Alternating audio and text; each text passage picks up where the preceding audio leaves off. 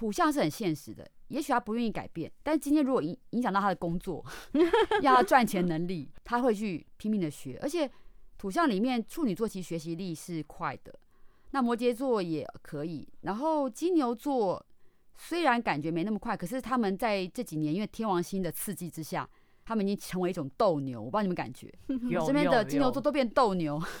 我们录音师也是金牛座，啊、他真的是斗牛。对，所以我觉得土象不是不愿意改变，是说好啦，你们现在流行这个关我屁事。但如果真的是关他屁事，他们会学得快。无用的，无用的，无用的浪漫派。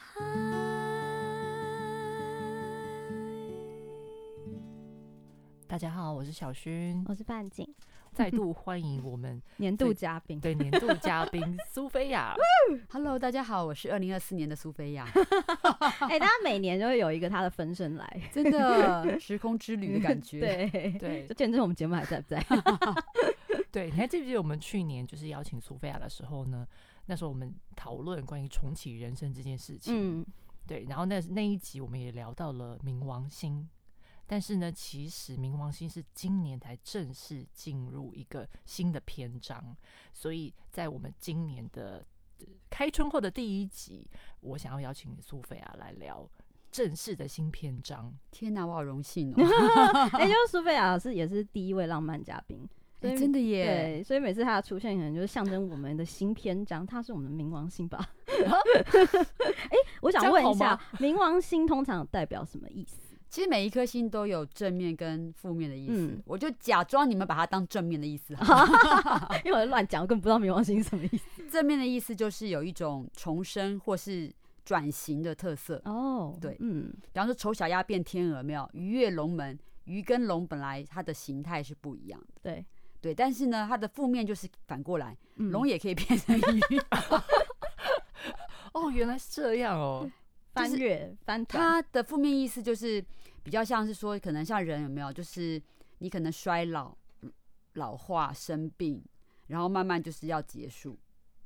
哦，那当然，它可能也跟那种破产啊，然后很残忍或者是比较不好的事情有连结。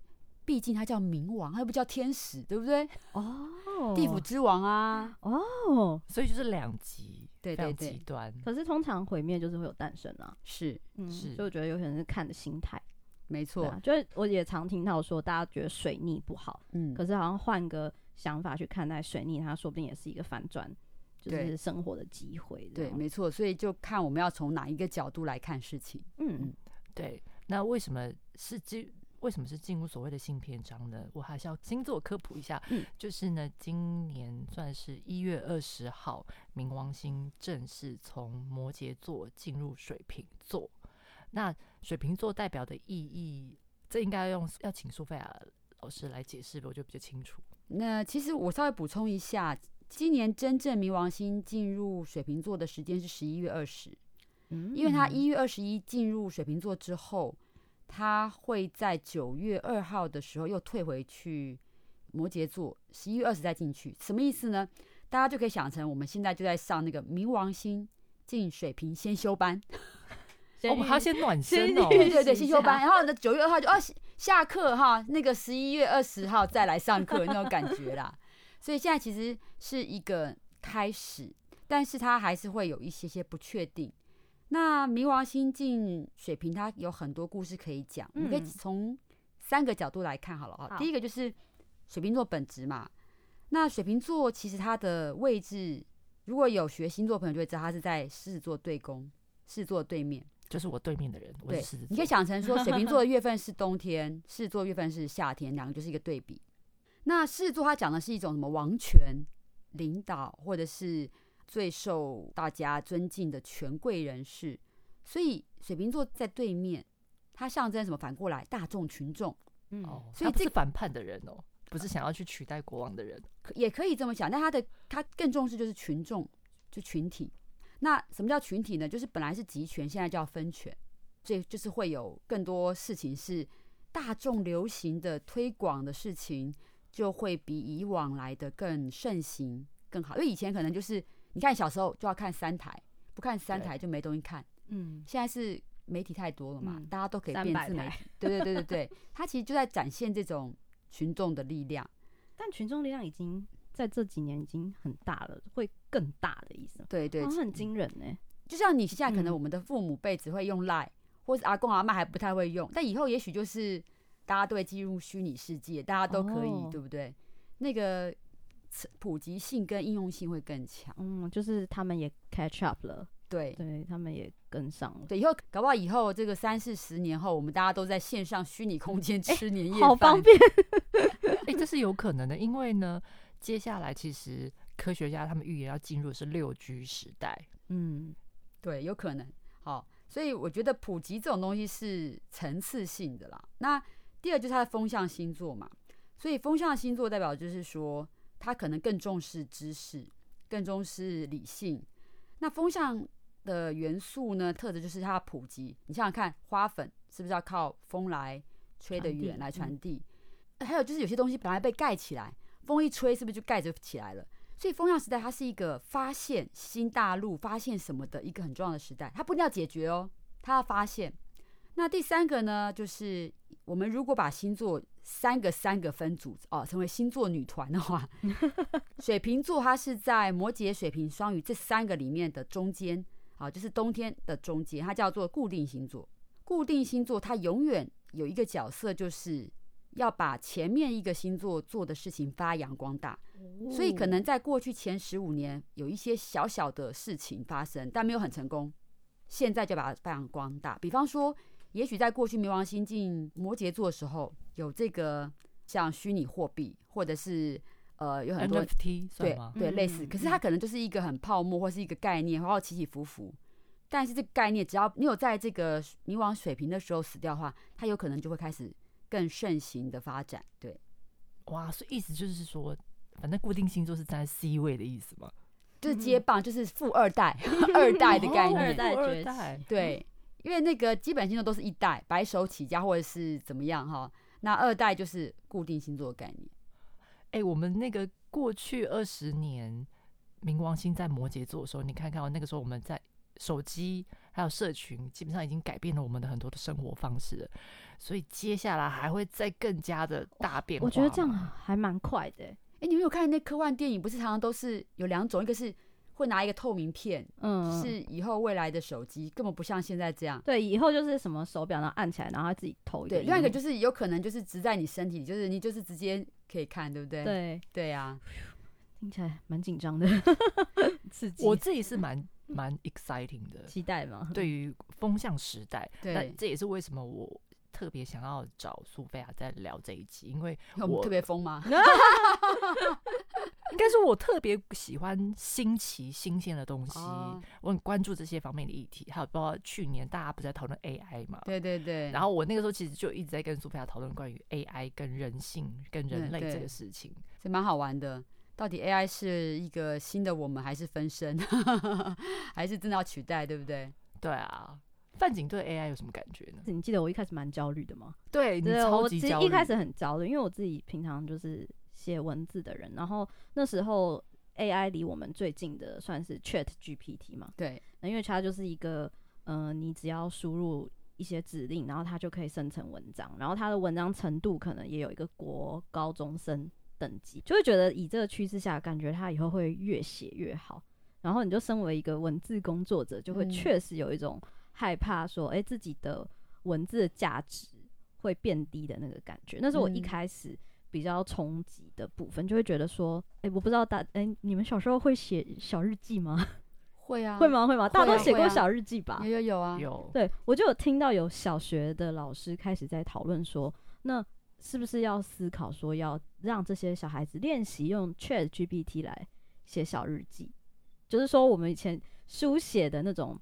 所谓基础功被改变了，嗯。嗯、我们是以前是纯写，可是可能对于以后的小学生来讲，嗯、他们书写的工具已经不是笔，不、嗯、是电脑，是 AI。嗯、然后我就觉得这种本质性的落差，不知道未来在跟这些小孩子工作的时候，会不会再出现什么奇妙的冲突，嗯、就是会有类似这样的焦虑。可是当然，后来过了一阵子之后，我就觉得有。因为毕竟我们真的都写了很久，嗯、所以就发现其实 ChatGPT 写蛮烂的，就是目前是蛮烂的，嗯、就是我们写的会比它快，所以就觉得哦，好像自己还是有一些，嗯，我觉得是对于文字审美观这个东西，好像还是科技没有办法去，就他写不出一个美的文章，嗯，可是他写得出一个对的内容，所以你现在比较不焦虑了，嗯、对不对？对，因为。比较久了，然后我觉得越来越多人讨论，嗯、重点是在于你要去使用它。就是与其你去在那边一直很害怕他过来，那不如你去就是接触他，然后你才发现说，哦，其实他也还好。嗯，然后你会看见你自己的优势在哪里，就是好好跟他相处嘛。对，就是跟他相处。对对，人对自己不知道的东西都会有一种崇拜感，或是觉得神秘感，会觉得难、嗯、很难，但其实。久了就发现也还好，对对对对对对对，就就是害怕是出自于你不了解，嗯，对。那我很好奇，就是上一次冥王星进入水瓶座的时候发生什么事啊？上一次差不多是在一七七七年到一七八九年，所以你 就是我们讲历史的话，就是它就是美国独立革命左右的时间，后来有大法国大革命，哇，是革命哎、欸，对。那其实更早之前再上一次是差不多一五三呃一五三二到一五五三。是英国亨利国王，他推翻以前天主教教会的管制，他自己立英国国教。哦，哇，那那也是一个很大的对事件。他等于是他推翻那个权威，哎，没错。那我们再更往前一点，一二八六年到一三零四年也是，那时候什么呢？意大利欧洲文艺复兴，为什么？那时候商人开始有钱了，嗯，所以呢，因为以前商人阶级是比较低的社会阶层，可是当他有钱的时候，讲话大声。就可以跟那些传统的势力抗衡，对，没错。所以一路听下来，我们就会知道说，其实冥王进水平，它在颠覆的是权力的位置嘛、呃，配置，对，阶级，对。因为你看看以前，可能你有房的人，或是怎么样的人，他可能就是呃几代都很有钱。可是你会发现，现在可能科技业，不管是这个马斯克或什么之类，他们可能因为一个创举。他们就可以变世界首富，对，嗯、当然也会有一些人玩什么币啊，什么币，对不对？那数位的这种币，可能它就是变有钱，虽然起落，但是就是它创造了一个可以让人翻转阶级、掌握权力的机会。好，那以前可能你看选举的时候，我们刚选举完嘛，大家都要去拜票啊，或者是雇庄脚，可是现在可能也会有什么网军，对不对？对耶，对对对。所以，呃，冥王镜这个水瓶座，它其实也是一个新的机会。就是如果愿意，这样子，或者是说，如果你不是那个传统势力有钱的人，其实我们现在是可以透过学习思维，去找到一个让自己提升，或者是更游刃有余的生活方式。嗯，所以是越了解科技，你就可以越能掌握到。让自己，比如获得新知，然后拓展自己，不管是财富或是在精神上的各方面的机会。嗯，我觉得应该是机会，因为了解跟你创造是两回事，但是至少有机会。嗯，对，就你可以透过知识来来做一些事情来赚钱。嗯，以前写程式就门槛很高，嗯，但是因为真的有 AI 之后，这些东西都可以叫电脑写了，然后变成是。更强调的是想法跟创意，然后我觉得可以让可能技术门槛降低之后，就会要让更多有想法的人可以跳进来。没错，对啊，哇，所以我们要赶快搭上这个 顺风车，单身成现在吗？那我觉得应该是说要看我们是处在哪一个社会 社会类别，因为有些他可能本来就已经对不对？就是可能已经祖先累积财富，或是他有一个社会地位，那他他处的状态不太一样。可是对于呃一般人或者是小资族，对不对？好，中产阶级，或是当然你可能有些人是清贫的这个环境里面，他有一个机会，就是因为过去的资源就是土地啊、金钱啊、矿产啊，anyway，可现在不一样，现在知识它可以成为一个就是有力的工具，让你去赚钱或者创造不一样的世界。对，所以这意思是说每个人都要当网红吗？不用啊。就是因为每个各行各业都还是会有用到知识的部分，那就看你怎么去运用啊。我倒是有发现一个网络趋势，嗯，我觉得现在的网红蛮特别的，会出现一些公班领域的网红，例如说水电、哦，水泥，对，就是一些传统产业的人，他们也开始知道说，哎、欸，社群是一个很好表达自己的，然后他们也是拥有专业的，所以我就开始看到有一些嗯、呃、产业，可能计程车司机等等这样子，我们通常不会想象他会是网红领域人，但是他们因为接触这个网红之后，反而他们被看见，加上这个时代是一个缺工的时代嘛。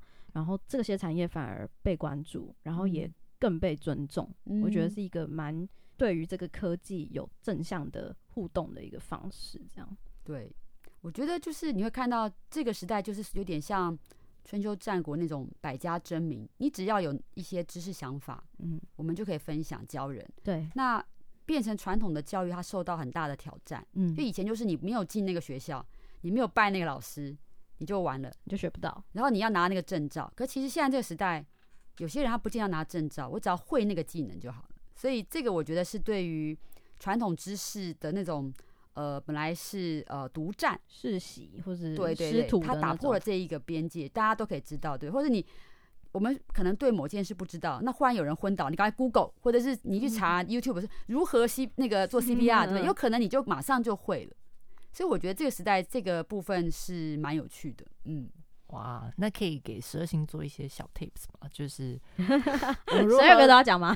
没有，随便 提醒、呃、小提醒吗？没有。当然，我觉得对于风向能量本来就比较强的，就是呃，可能你的太阳、月亮，或是你本来就是很呃很多元素在双子、天秤跟水瓶座的人，我觉得这个族群的优势就是他们。他们的个性跟这个时代趋势是 match 的，嗯，就好像你很会唱歌，这个时代呢又特别重视会唱歌的人，那是不是就你就容易红嘛？嗯，对，所以我觉得风向的人就自然而然的顺着他的本性走。我是双子啊，不然我就带着节目飞。那上升是双子可以吗？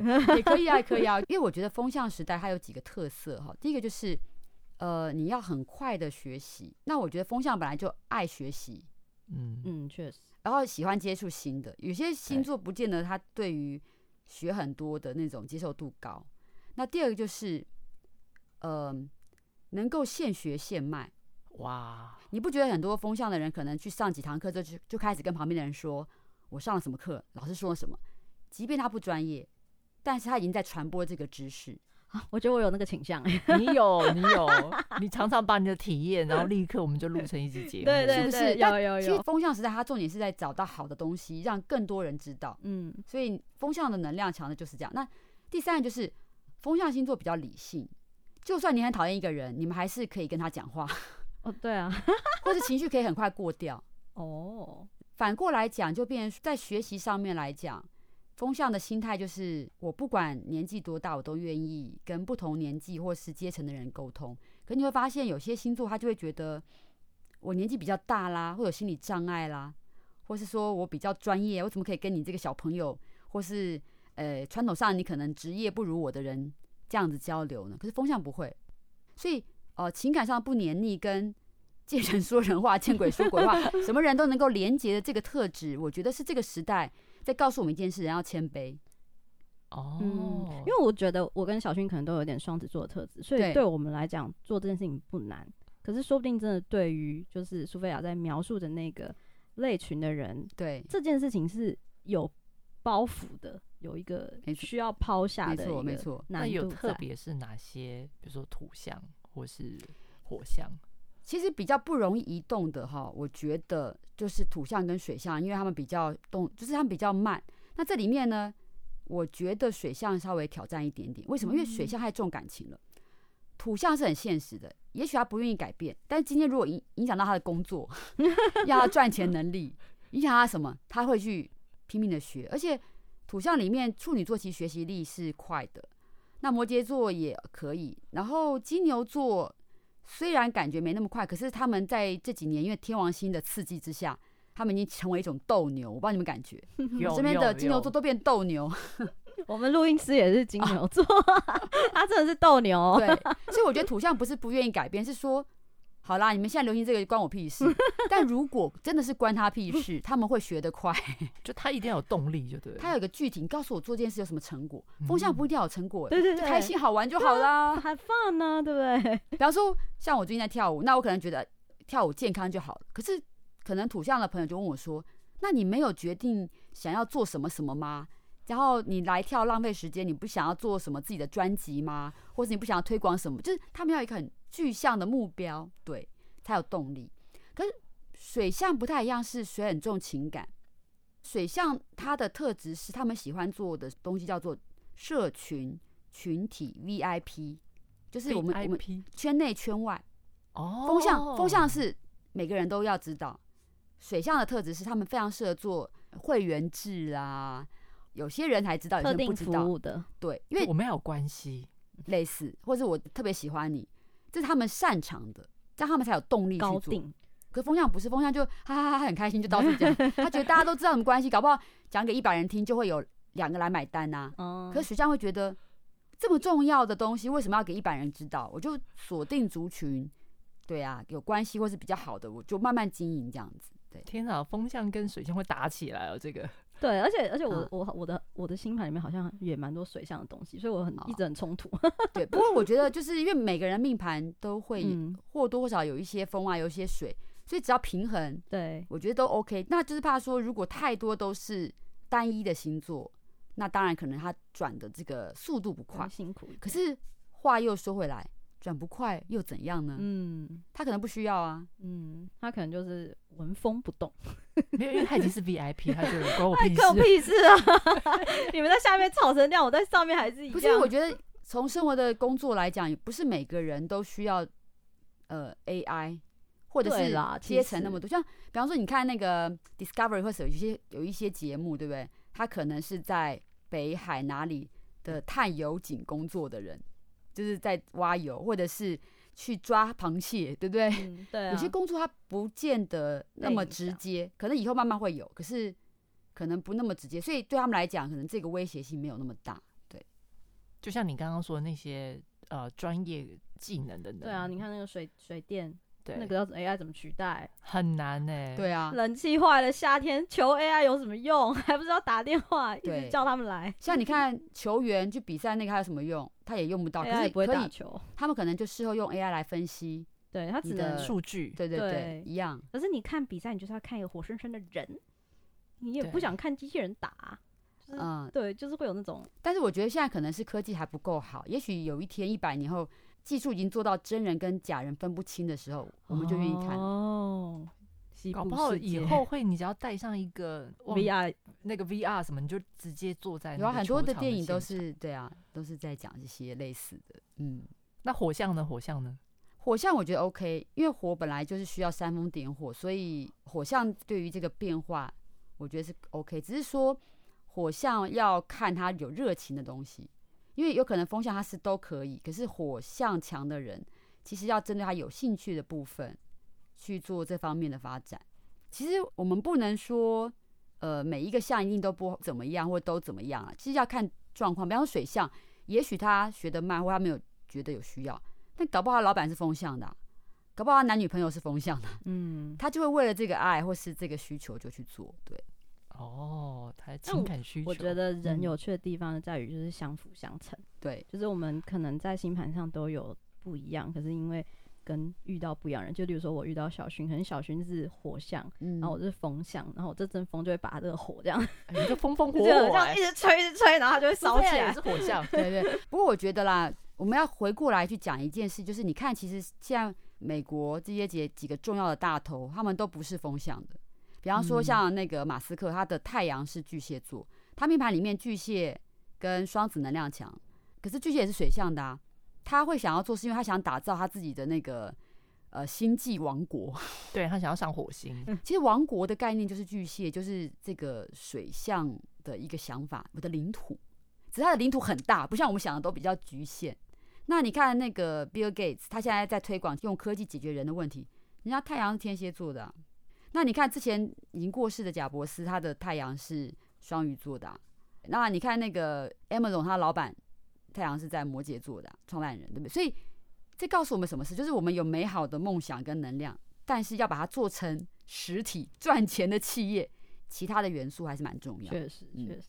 哇，你刚刚提到贾博斯，我必须要说，我觉得贾博斯就是一个彻底颠覆我们这个时代的人，欸。嗯，就刚好我也很想要问姐姐们，因为我就是即将要经历，也是 right now 要经历所谓科技革新嘛，就是 AI 时代。嗯、然后我就蛮好奇，就是对我来说，上一次的科技革新可能就是两千年的网络流行，或是零七年这种 iPhone 发明。可是因为那时候我还在当学生，然后就是。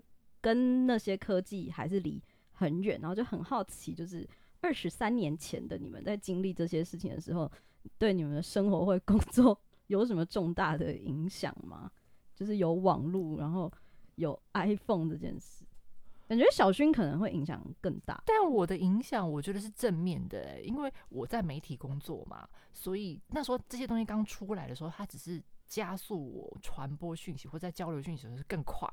而且我们可以更快速的得到国外的资讯。那你觉得学习那个技术，你当时有很辛苦吗？iPhone 很好使用，不得不是感谢贾伯斯。我觉得他设计了 iPhone，然后他又用一个比较人性的出发点，accessible 的，对哦。所以其实对我来讲，其实最大的冲击的改变的点，其实是脸书社群的发明。那个时候才是真的对工作有。一个很痛苦的一个革新，因为在之前，手机它只是一个工具，协助你，不管是你要在国内还是国外取得各式各样新知的一个工具，可是它不影响你的内容。但是脸书出来之后呢，它影响到你的内容，因为脸书出来之后，你看有社群，那社群就包含了更多人，就大众，也是那个时候呢，媒体它进入数位，然后接受到更广大的挑战，因为。以往我们在平面嘛，平面就是你可以用一些比较深度的文章，然后比较深度的内容、精彩的图片。可是你现在放到社群上面去，大家都想要看一些娱乐的、快速的，就是我立刻感官就可以得到刺激的。所以其实反而那个时候一些也不能说肤浅啦，我也不知道该怎么说，就是大众需要的那一些很快速可以传播，或者说我很快速，比如说一个好笑的东西，什么猫狗那种。东西就是哎、欸，我互相散播在我的社群上，然后大家有共同的话题，或是瞬间就可以得到快感。所以那时候真正冲击是我们是因为这个流量的冲击，然后所以不得不你写深度的内容，突然间没有人要看了，你只能写一些比较浅薄的内容，娱乐性价值更高的东西。所以反而是脸书出现的那个时候，对我的工作是带来非常大的冲击。我觉得我自己是蛮幸运的，就是说，因为我一开始出社会。我就在科技业，oh. 所以变成说，其实我的同事、我自己环境，大家都是在科技。就算我自己不是专家、不够专业，好了，我身边的高手很多。那个时候，iPhone 什么时候出来？对于我们来讲，我们就消费者嘛，所以很自然而然就接轨。所以我觉得这一点是我自己蛮幸运的，所以我没有觉得有什么很痛苦。当然就是阵痛期之类的，痛苦就是要换手机，那时候就很痛苦，就是资料怎么更新，对不对？再来，因为我后来我自己做就写部落格，我二零零六年开始写部落格，然后开始兼职到正职自由品牌，就是个人媒体。那边是个人媒体关系，所以对我来讲，我就很自然而然就会用了网络，用了这个无名小站到雅虎，对不对？到匹克邦，那是很久，然后到脸书前的东西，对对对，到 IG，就是对我来讲，就是哦，现在换了，好就跟着换。我觉得可能我幸运的地方就是。因为我一直在直接跟观众群众去连接，嗯，所以当有什么平台的时候，我就想说好，我试试看。我并没有压力说，哎呦，我不会这个，我会被裁员。嗯，所以我是用一种很开心的心情去玩这些东西，所以我觉得这个可能是我幸运的地方，所以我不觉得有这么大的压力。可是我真的觉得这次 AI 开始慢起来的时候，我的感受又开始有点不同了，因为以后可能很多东西它用大数据的这个。基础，然后呢，可能 AI 的一些模式，它可以帮你创造出更大的效益，那是跟以前不太一样。我觉得那个跃进啊，我我自己觉得那个成长的幅度是不太一样的东西。对，哇，那你知道，就是科学家不就预言，就是二零四四五年，嗯，是那个科技起点，二十二年后，嗯，我那时候是五十三岁。就是他们预言 所谓的科技起点，就是会在某一个时间点，然后科技就进入一个突然间你知道大要紧，大要紧，某一个技术突然间被发明、被改变了，因为前面都是在累积嘛，都是在沉淀。嗯，一旦大爆发，就是整个世界就哇，瞬间。那我觉得是有可能的。嗯，我我甚至觉得好，搞不好会更快，因为我觉得 AI 真的好可怕哦，就真的太快了。因为最近就是非常多新工具出来，就是会让你很惊艳。你如果不会这些工具，好像真的会跟不上蛮多事情的。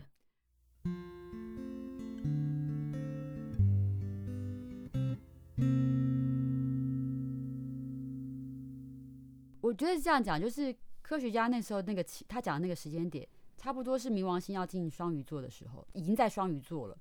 然后那个时间点是冥王在双鱼，天王星在处女，他的对宫。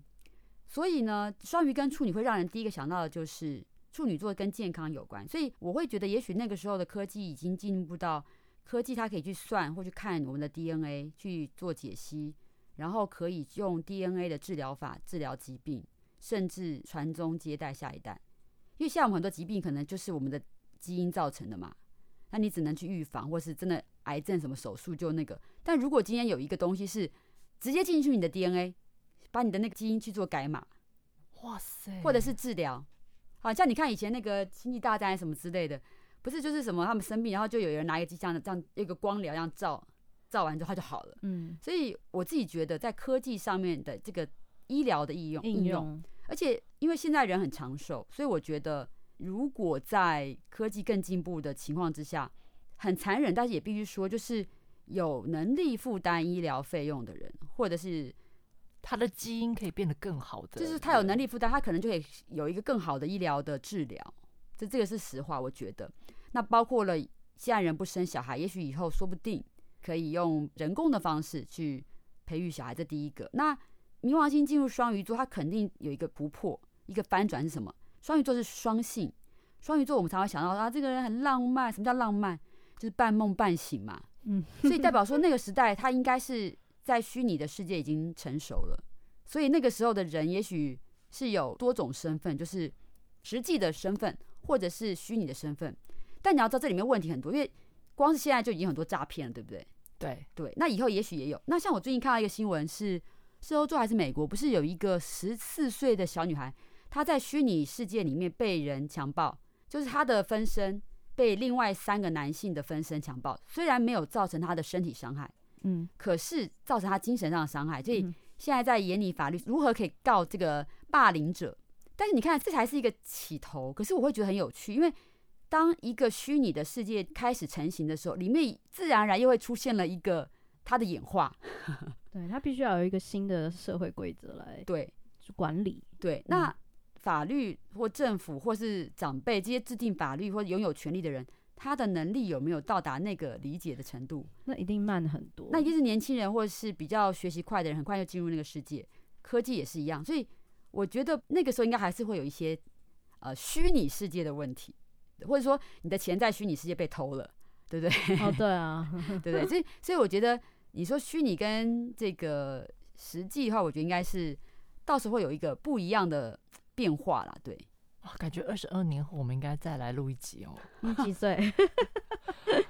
我六十几啦，我们还活得到哎、欸，应该活得到。对，但重点是我们要在这二十二年内保持学习的心，不然到时候可能觉得啊什么。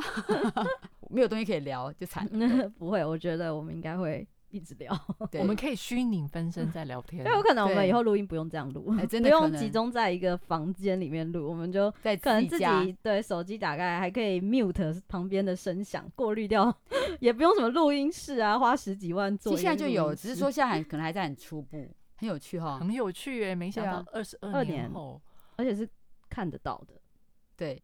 我一直幻想，我可不可以在有生之年，就是在我咽下气的那一个 时间点之前，看到以前科幻片里面那种飞行的汽车、列车、飞行的车啊，不是它就飞来飞去，有没有？虽然觉得应该不太可能，但是搞不好那个 Uber 已经可以了。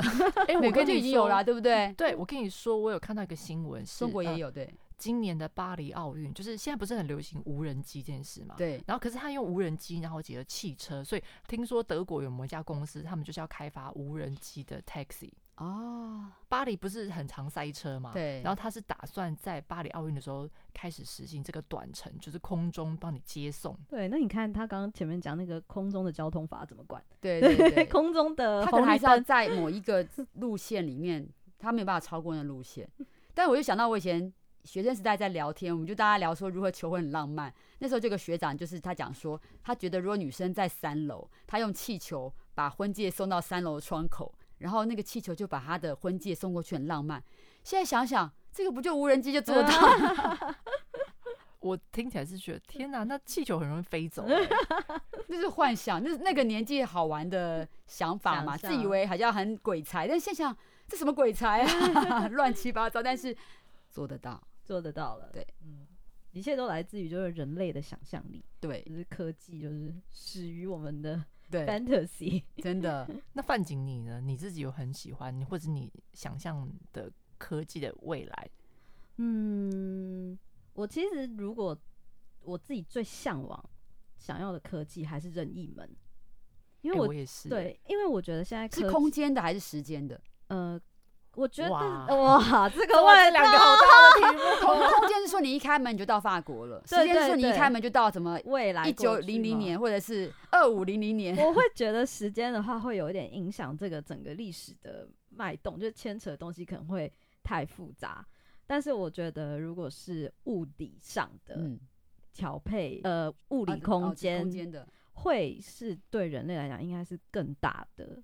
变革，因为包含刚刚前面提的社群，嗯，光是社群就已经非常影响人际关系了，嗯，更何况是实体的变来变去。因为当我我就是提一个问题好了，假设任意门被发现发明出来，那我们还需要虚拟的世界吗？就是还需要一个可以虚拟相会的空间吗？但是这个任意门是也可以到外太空吗？就看你啊，看你啊，对，因为我觉得虚拟空间它就是想要解决一个大家不能随时随地。在一起发生一些事的状况，我觉得可是任意门就是可以让大家，嗯、就例如说，好，我们今天只要按这个钮，然后我们可以一起被送到埃及的某个点，然后我们就可以在那个什么法老王的陵墓那边开一个酒吧 party，然后我们隔天要上班的时候自己再按一个钮，就可以输送被回来。那我们好像就不需要再去一个虚拟空间，然后这个虚拟空间是就是打造我们想要的环境，而是我们可以直接。以实体的方式过去，对。可是我会觉得这个是很难，因为物理的东西，我目前没有想过哪个科技可以传送物理这件事。嗯、就是我对未来期待是，或许真的再过个一两百年，这个东西搞不好出现，就是也是一个很大的变革。这样子，像我这种年纪听到就觉得，就算可以的话会伤身体。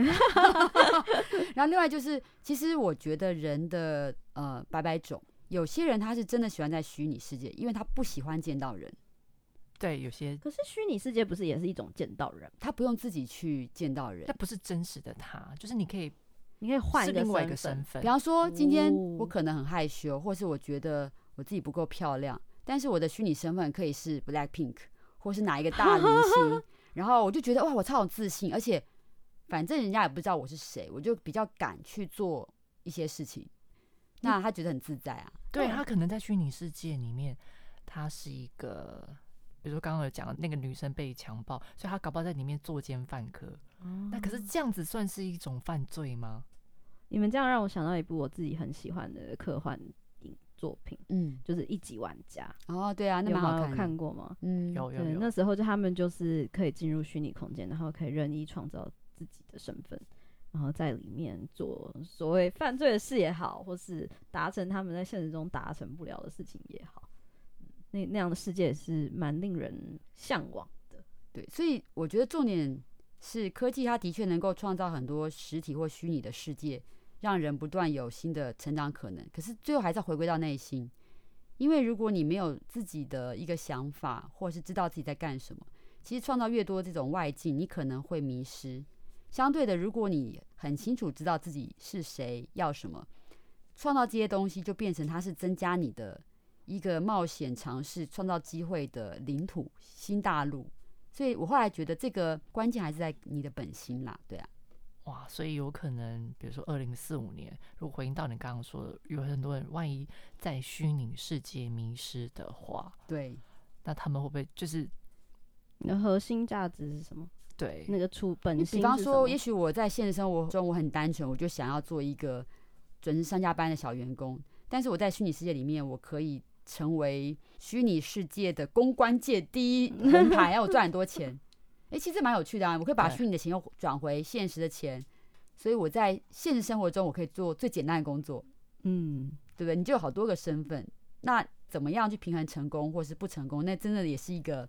很值得探讨，或是学习，或去思考的事情。对，我觉得我的我想要的愿望还蛮简单的、欸嗯，就是我其实蛮希望有生之年，我可以可以证明，或是这个世界、这个宇宙我会发现说，哦，我们其实真的有外星人的存在。Why？那你你是假设外星人都很善良可爱，像《星际大战》里面有一些特别的人，还是你觉得他是异形那一种？呃，我应该是偏向比较善良可爱的那一种，oh. 而且我觉得他们应该是比我们更高阶的生物，就是比较是。所以你就是假定说要高阶的外星人才叫外星人，那低阶的那种爬虫类或者是小细菌他们就不算。但我还蛮想要跟高阶的外星人接触的哦，oh. 这是我的 fantasy 啦。Okay. 对。嗯说不定以后我们的神坛跟现在的神坛就不太一样，因为也许高阶的外星生物其实搞不好就是神明啊，就是神，嗯嗯，就是所谓高龄什么的，对，有那种讲法。就也许他们只是用另外一个，比如说他是化身，所以耶稣基督或什么佛祖，其实他早就已经这么几千百年来都在跟我们沟通，只是我们不知道而已。有可能，因为。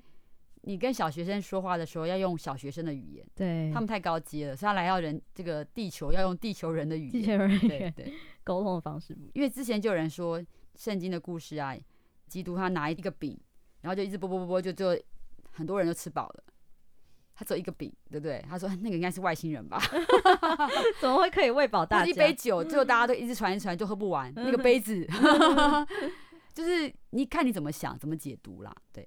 对啊，而且假设如果未来你看，我们已经可以改变我们的 DNA，然后造人，就是去造一个所谓的完美人类这件事情，那在宗教里面不也是讲说，呃，人类是神明造出来的吗？嗯，那是不是到那个阶段的时候呢？等于是说，AI 是不是变成我们的神明啊？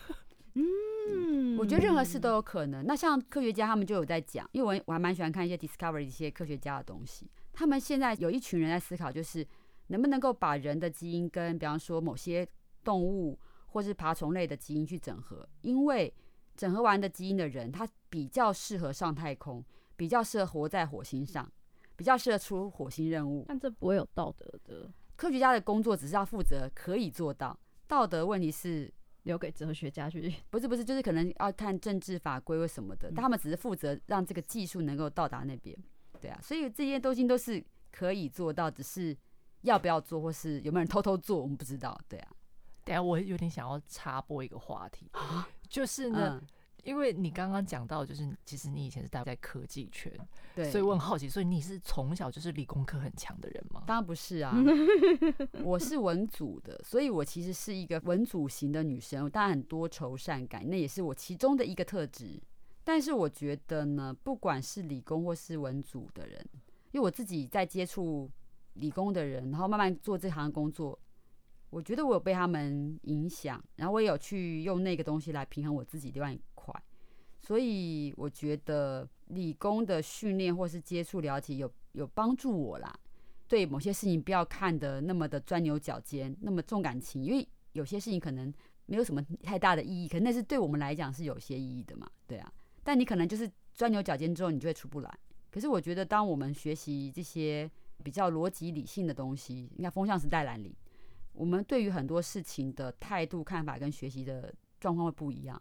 那其实对我们人生也会有不一样的改变。对，嗯，我会这么问，也是因为我上个月就是我访问了两位，两个就是在科技圈做科技的理工科的女生。对，然后他们是就是很有逻辑的在做他们想要的事情，不管是发明就是。营建工地的机器人可以帮助未来的人类对去盖房子，然后或者是说那种另外一个教授，他是在做那种半导体的电晶体，嗯，然后他希望可以打造 AI 大脑，那他们也都是很有目标的在建构他们未来想象的未来世界，然后他们希望世界变得更美好。对，那我也是在聊天的过程中发现说，他们其实是非常 practical 的，是很实际的。因为一般我们讲到梦想这件事情，可能因为我也是文组吧，我多少会带一些浪漫的成分。嗯、但可是浪漫的成分，我觉得有时候就会有太多的情绪，或是你会有恐惧，各式各样的，你知道那种会干扰你，嗯、所以才会觉得啊，AI 会不会取代人类？但是他们反而是很真的很 positive、很正面在看待这些事情，所以他们也让我受益蛮多的。嗯，这是好事啊，我觉得。对啊，所以才会回到我刚刚问你说，哎、很好奇说，哎、欸，你是不是？有这个理工背景，应该是我，我有这个背景，就是身边很多理工人 被理工人影响，就是他们，比方说大家聊天，然后有一群身边朋友他们聊理工的东西，很多人会，哎呀，我听不懂，不好玩，就跑到旁边自己去聊天。我不会，我会听他们在聊什么，然后我会想要知道，所以我在这个知道的过程里，我觉得是好事啊，对，对，这是好事啊，就我们现在就是。这个世界正在被一群理工人 领导，然后进入。但是我觉得反过来讲，就是我觉得文组的那种感性没有不好，因为所有的科技还是要回归人性。当太理工的时候，其实有的时候是蛮残忍的。可是，在一个去设计给所有人用的科技里面，我觉得他要去考量到人人的基本的自尊或是他的需求啦，我觉得很重要。而且这很像小薰刚刚讲 iPhone，就是。就是说，它的东西它还是有经过人性化的设计，要美啊，给我们使用。对，不然如果只有那些科技的东西，就是它还是我们还是没有办法用啊。那好像就只有徒有那个科技，但它没有真的就是进到我们的所谓大众的生活上去发挥作用。对，就好像以后可能做机器人很像，就跟人一样可以行动、思考、讲话。但如果长得还像机器人那样，那令大家都觉得很怪。嗯、可是如果你把它变成外形就跟人一样，大家就愿意了嘛，对不对？那那是要美感或是艺术的天分去创造那些东西的，嗯，对。然后还有在进入风向时代的时候，因为因为我也是私底下跟苏菲亚聊过，就是大家做一些新的改变，对，然后打破自己过往的模式。然后我很佩服苏菲亚，是她真的说到做到，就是她最近她开始跳舞，嗯，对啊，有啊，有看到，就是她在她的 IG 会看到一些她。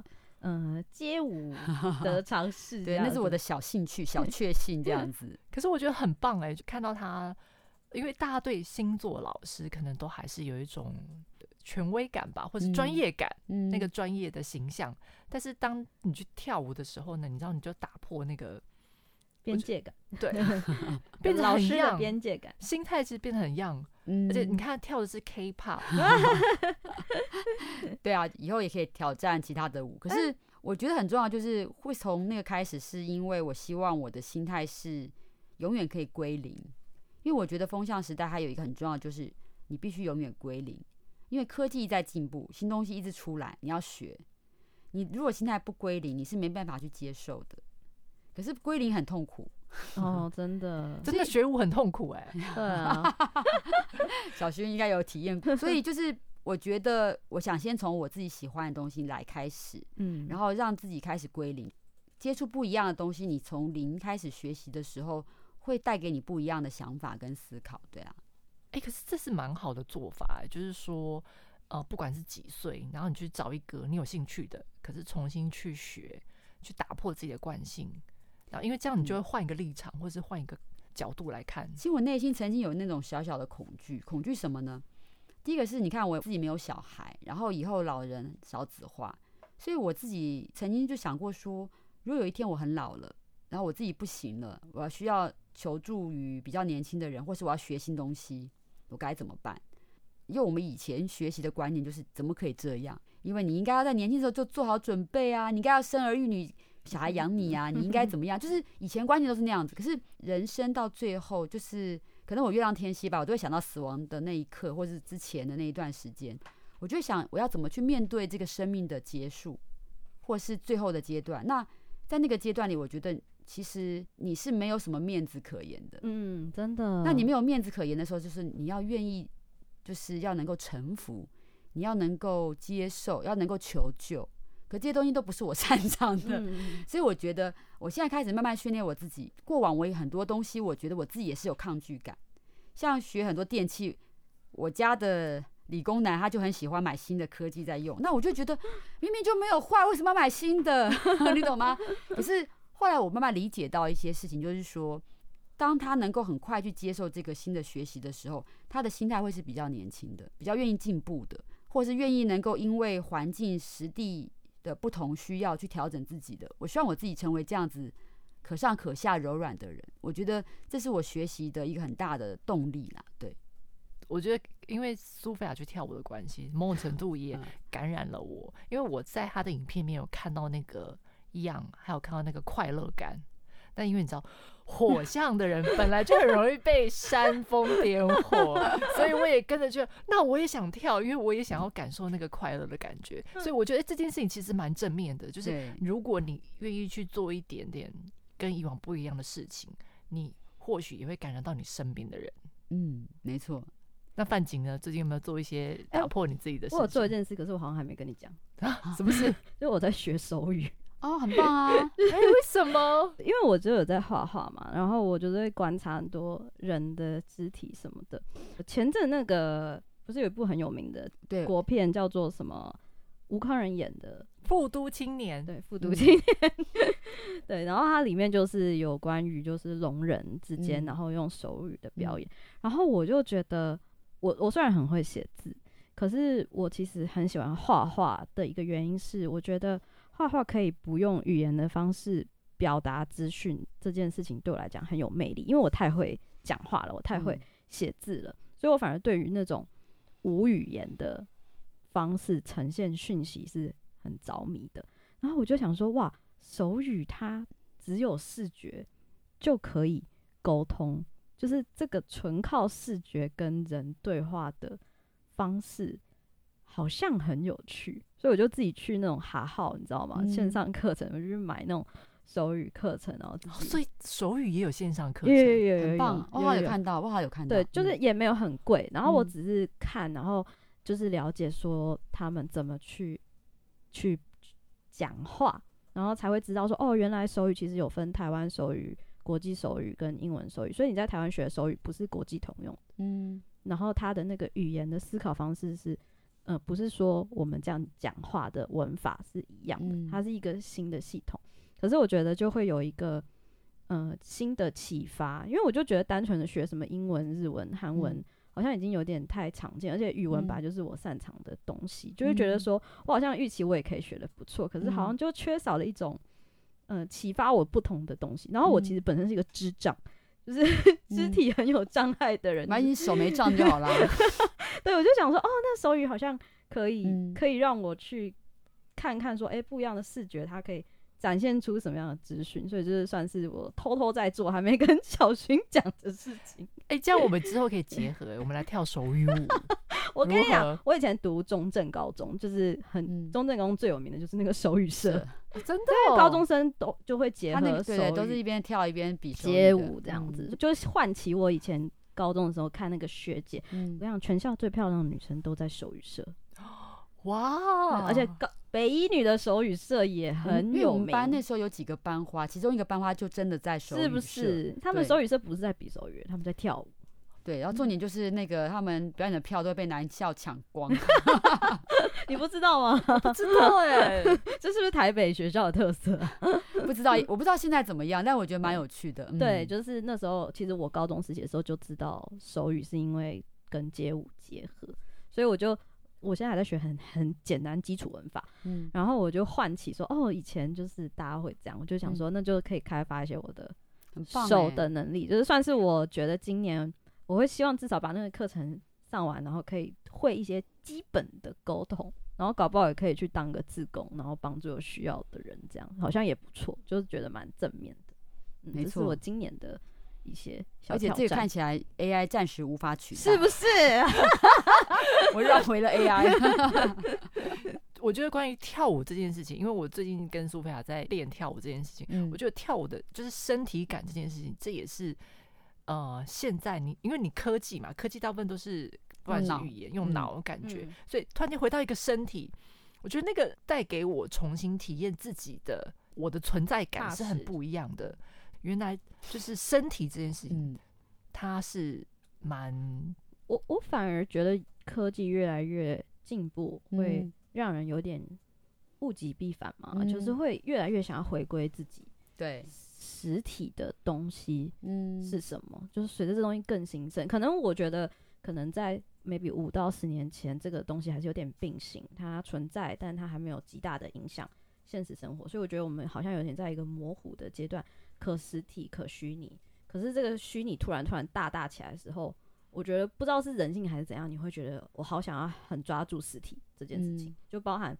我觉得最有代表性的就是串流音乐兴起，嗯，可是实体的演唱会跟表演变得很珍贵，大家反而会投入去 live 演出，嗯，就是我觉得就有一个很奇妙的平衡关系在里面，没错，没错。所以如果活得够长的话，也不用太怕 AI 啦。对啊，对啊，就现在没有那么焦虑的，真的是对。对，如果你可以活一千年的话，你要担心这种小小的科技变化吗？也是因为要等到 AI 会跳舞，好像也是有一段时间。对啊，你要等懂得欣赏。现在有什么无人机的表演什么的，我就想说，嗯，我现在好像还是有点看不懂无人机的表演。而且今年巴黎奥运有舞蹈的项目，你知道吗？哦哦，好像是霹雳舞，对，是霹雳舞，是霹雳舞。就是我那时候看到有霹雳舞这个项目，我就觉得哇，这个要怎么比赛啊？可能也是评分制。对，嗯，因为是第一届嘛，所以我觉得很值得关注。对，看他怎么去平衡。对，但至少他这个创举，你知道舞蹈，我觉得它跟运动还是有点不太一样。舞蹈是更带的艺术性更多一点，但是我会觉得，会觉得像舞蹈，你把它想成就是，因为像体操，它就是可以是一个比赛的项目。是霹雳舞可能需要很多动作快速的连接变化，然后也是平衡啊。那我不知道会不会有一些高难度的，像以前我们呃高中玩这个舞蹈的时候，你就知道很多男校他们会戴安全帽在地上用头在转啊，头转。诶、欸，那个不是一般人能玩，可能玩不好，你的颈椎或是头就受伤了。对，哦、其实那也是有点，我觉得像体操或者是高难度的这种表演动作。对，就是他也需要身体的某一些很很专业的技能，才办法撑起来。要就不是只是我们这样跳跳 K-pop 而已。对，对对，不是不是。我自己是还蛮期待的啊。对，所以我们可以好好看一下今年他怎么样去做这个表现。还是说我们年终的时候，我们来编一个那个手语舞 啊？可以哦。我还没，我连基本的一二三都还没背好，那个数字什么的，那个现在才一月，你还有那个 还可以准备吗？对对对。而且好像台湾其实还有那个证照哎，我觉得应该是有，因为比方说你可能要带团或是介绍翻译之类的。对对对对啊，我觉得小目标，我觉得如果有机会可以考一个手语翻译的小执照的话，好像也不错。就是给自己有一个你知道考认证会比较学习的动力，这样子，真的。所以今年我们要去做的突破，就是把我们现在要做的事情做更好。好，今年就我有我就想说啊，难得就是苏菲亚来了，所以我们就是有想一个要替节节目谋福利，但其实不是观众福利，是我们自己的福利。因为小薰一直跟我说，范景。主视觉的那个 那个要调整，将不是调整，他就说看的有点久。对，我们主视觉的科学怪人，科学怪人，你知道哎、欸，有人还记得为什么是科学怪人吗？应该没人记得吧？但我记得。对对对，就是我们现在的主视觉是一个科学怪人在吃派。嗯，因为我们当时录的第一集就是用科学怪人当我们的第一个讨论的主题，所以那时候就觉得有一个象征性的意义，这样子。对，科学怪人他其实是那个雪莱他笔下的一个角色。他在讲，就是说一个人造人，然后他会不会有意识呢？他会不会是一个真的人呢？这样子，而且那个时代刚好是浪漫主义盛行的时候。嗯，哎、欸，我觉得这样说起来，其实这样也符合风向时代。哎，对啊，你为什么要改变他呢？我我们我们我们可以还是画，我们还是可以画。原来我们有这么先见之明，我现在发现，是最早期的 AI 人啊。对啊，我还是可以画他，但是确实可以，就是他的头盖骨被风吹走吗。没有，因为想说，就是我们我们。内容我们可以再讨论，我们可以画个女版的科学怪人。对对对，我我是本来有想象说，例如说我把小薰跟我自己画成科学怪人的样子，哎、欸，那蛮酷的耶。对，然后我们因为我们是浪漫派嘛，对对对，所以我我现在是有些构图，就是小薰版的科学怪人跟范景版的科学怪人，然后我们在一起吃一块派。哦，就我现在的构图是这样，欸、但是我就好奇说，哎、欸，因为我们节目就是想说换一个颜色，嗯，所以就问问，就是苏菲有没有给我们节目的色彩的建议？因为我之前那有跟小薰聊过一点点，就是因为你们两个人的共同特质都有，第一个都有双子座，双子就是要双嘛，所以我会觉得也许你们可以一人提一个喜欢的颜色，然后把它整合在里面，嗯，就是用颜色来整合。第二个就是因为呢，狮子座它是由太阳这个掌管的嘛，哦。那四座在你们两个命盘里都对于个人或是工作是有加分的，所以呢，这个狮子的能量就是太阳，所以我会觉得可以去思考太阳的颜色或是太阳的相关联的联想，嗯，去把它拉进来。小轩有什么直觉吗？小轩是狮子座，我是双子座。狮子座当然就是红色啦。红色吗？太阳的颜色你可以看到它在不同的时间点会不一样哦，对不对？有的时候也是变橘红或橘或偏黄，黄对，所以我会觉得，所以你们可以自己选。嗯，好，你要选红吗？你要选橘红。好，橘红。嗯、我我觉得我现在有点想要金色、橘红色的那种感觉，感觉。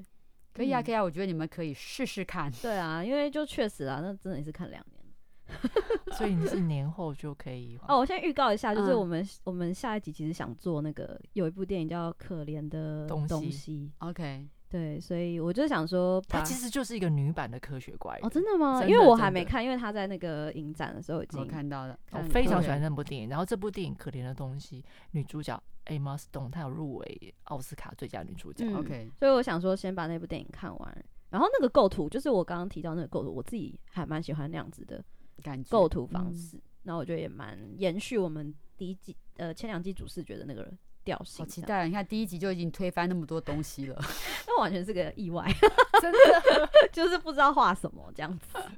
而且而且我要讲一个小小鬼故事，你们要听吗？说说说说，快说！就算我们不听，观众应该想听吧？听众应该想听。就是我那时候在画完主视觉的时候，就那天晚上啊，就发现一件很悬的事，可是我觉得很恐怖。呃，那那时候是夏天，对，然后呢？呃，夏天的时候不是有很多蟑螂吗？嗯，对。然后一直有蟑螂飞到我身上，而且是大只的蟑螂。你那天是半夜吗？对，你那天是有一有吃完泡面？没有没有没有没有没有。可是平常蟑螂，你知道我跟蟑螂的关系就是，我不知道你跟蟑螂的关系怎么样。我 跟蟑螂关系就是相敬如宾。他看我看到他，我就这样哦，你快走哦，不要再让我看到你赶快走，因为我不敢打他。然后，嗯、但是我也不会。很 scary，这样没有很可怕？难道是他飞到你身上之后，他被人打死了吗？没有没有没有。可是我觉得蟑螂飞到你眼前，然后不害怕你在你身上的那个感觉很恐怖，而且是不止一次，天哪，是两到三次。他想攻击你，我不知道。然后我是我蟑螂的报恩，你居然没有跟我说这一趴，因为我怕你会怕。我超怕蟑螂的，我是看到蟑螂会尖叫。我觉得那天晚上就是因为我在被我在房间里面已经被攻击两次了。然后我就不敢在我房间睡，然后我就跑去就是我妈房间。就我一去我妈房间，就有蟑螂从橱子里面冲出来，直接粘在我身上。然后我就觉得好恐怖的晚上。啊、然后我就就不知道为什么，就有一个直觉觉得，哎，我刚画那张画怎么了吗？是不是魔力？对。然后我就立刻就把我那张画就是塞到柜子的深处。对。然后我就赶快去睡觉。那我就、哦、所以现在这张画就是在我的。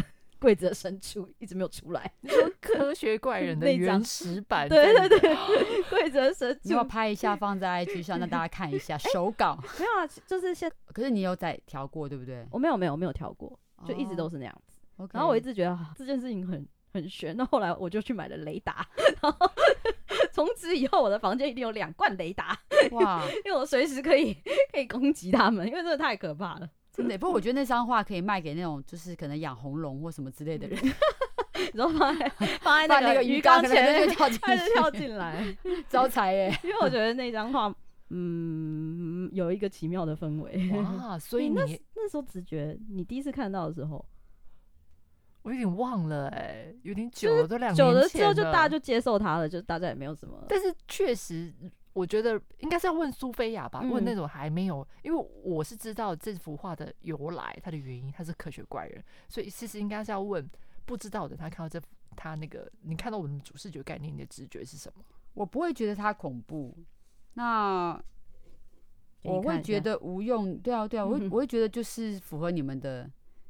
但是你不会觉得怎么会有一个很奇怪的男人，而且还是绿色的男人？因为那时候你是你跟我讲过吗？就是他就是那个科学怪人，所以我可能就没有觉得他很怪。我觉得他就是怪，还是你那时候画的时候是农历七月的？我不知道啊，就夏天吧。就是我记得是你这是冬天画，没有，因为我觉得是我们两个是科学怪人，然后我觉得我应该不会选绿色了。我觉得搞不好我们是粉红色打。我要橘红色，我要橘红色，现在看起来有点凶，就发现这个画的时候都那蝴蝶飞来，不错。好了，就是想说我们画了新的主视觉会再跟大家分享，然后就是借用那个苏菲亚给我们建议的幸运色，给给这节目一个新气象吧。好，那我我可以 make a wish 嘛？好，就是好，这一集出来的时候可以跟着主视觉，就是跟 喂，哎，就发现这集七月才出来，录录音师不要剪太快。如何？好，努力努力。好啊，那就期待喽。嗯，好了，那谢谢苏菲亚老师。哦，然后我们也要提醒一下，就是我们今年无用的浪漫派开始做 IG 喽。哦，对，请 follow 我们 的 IG。对，请 follow 我们就是人人数很少的 IG。对。然后，如果你是在 Apple Podcast 上收听的话，可以给我们五星好评。然后，如果想要 follow 苏菲亚的话，苏菲亚在脸书跟 IG 上搜寻苏菲亚。就可以知道她最新资讯，嗯，然后可以 follow 苏菲亚最新的舞蹈的 表现，看看不一样面向的苏菲亚老师。OK，嗯，那我们谢谢苏菲亚每年都来支持我们节目。谢谢，我们要到这个二零四五、二零五四年都还要再继续录，不是没错。希望那个到时候听众就是也是可以跟我们一起 一起成长。对，嗯，好喽，那今天就这样喽。好，拜拜，拜拜。不用等。